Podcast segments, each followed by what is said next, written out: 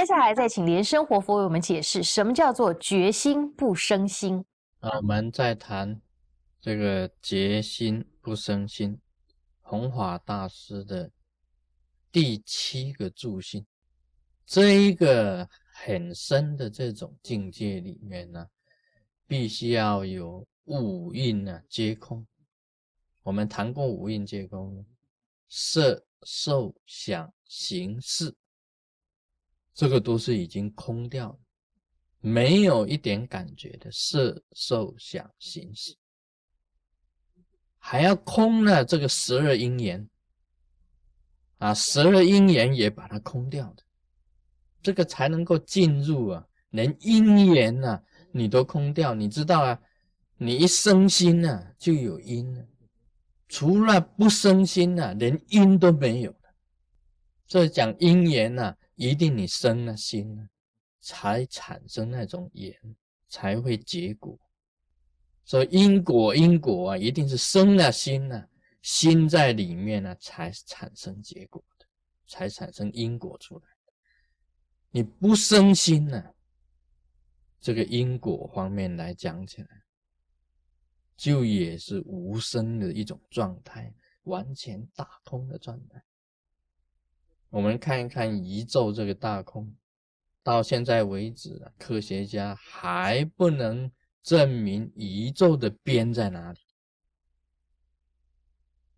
你这个这个太空船一飞出去啊，啊，这个我们人类研究这个整个太空的这个到底有多广、多远、多深？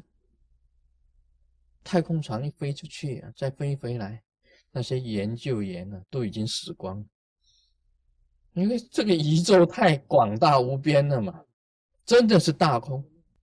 你太空船一飞出去啊，不计年不计夜的进行这个宇宙的搜索，到底它多大？一飞出去，才飞一遍而已啊，飞回来，哇，那些研究员都死了。你说如何知道宇宙广大无边多大？到现在为止啊，人类也没有办法去了解这个太阳系当中几个星球上面呢，真正能够登陆的。你说月球最近呢就登陆了，那么其他的那些，你如何去登陆呢？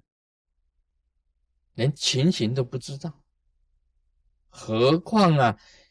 这些一般的科学家所讲出来的，整个宇宙之间呢有五百个太阳系，你一个太阳系都没有办法了解，何况有五百个太阳系？真的是大空啊！真的是大空，无边无际的。想一想人类的这个渺小。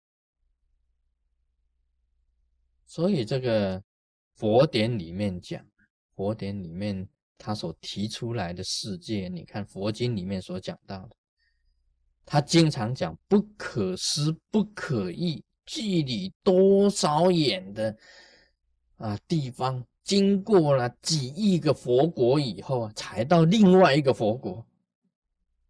这个只有佛典里面才提到。啊，佛教的典籍里面呢，才提到这个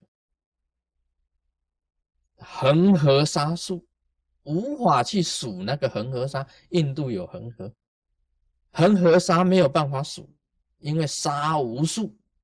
这个来象征整个宇宙，那个倒是真的。啊，你看那个基督教的圣经啊，佛教的这个啊《可兰经》啊。啊，这个天主教的玫瑰经呢，都没有办法像佛典里面所写到的恒河沙数的整个佛国啊，没有办法。所以这个释迦牟尼佛当初所讲的这个一记录下来，它本身是印证比较比较科接近于科学的啊，比较近乎于科学的，没有办法数的世界，佛陀啊。知道的，要进入这个空王佛，要看破一切，像五蕴皆空啊，十二因缘皆空，还要生空，要懂得生空，众生空，生空就是众生空。所谓三空里面第一个空就是生空，因为我空嘛，你空，他空嘛，就众生空。这个逻辑里面是可以讲，众生都没有的。还有法空，一切物质的现象啊，都归于空，就是法空。所有一切物质的现象都是归于空的，就是法空。还有一个我法界空，包括我没有了，包括物质现象全没有，就我法界空，就是这个叫做三空。能够达到三空的境界，就会进入三解脱，三种解脱的。这个在佛典里面就叫做三三昧啊，三三昧叫做三解脱。密教里面也有三三昧，这个境界是很高的，这种境界是很高的。这种境界啊，三三昧就是无相，一切通通没有形象，无作，没有什么作为。根本一点作为都没有，无厌。你既然是无相无作，哪还有什么厌呢？就连愿望都没有。其实无厌呢，这个也就是不生心，这个也就是不生心。不生心就是无厌嘛。你生了心呢，就产生厌厌了，有厌呢，它产生力量出来。所以我发觉啊，这个有人呐主张啊，不要有厌啊，不要有这个厌呢，不要有厌产生出来，这个是不错，在这里面讲是不错。但是我认为啊，我认为每一个行者啊，必须要经过了一番的努力，才能够达到三解脱，不是你一开始你就无厌。你没有办法一开始的就无相无作无厌，不可能的事情。所以你必须要经过一番的历练啊，从有再走到无，从有再走到无。你不能说，哎，我开始学佛，我一禅定，哇，你就是结心不生心，那不得了了。你这种境界，你这种修行。很了不起，哪一个是决心不生心啊？在弘法大师啊，第七个生啊，这个立足点，这个助心的立足点是决心不生心，这个是很很高深的、很甚深的这一种义理。在众生里面呢，大家知道的这个众生。我存在吗？我现在在讲经说法，应该我是存在的，但是这也是一时的现象。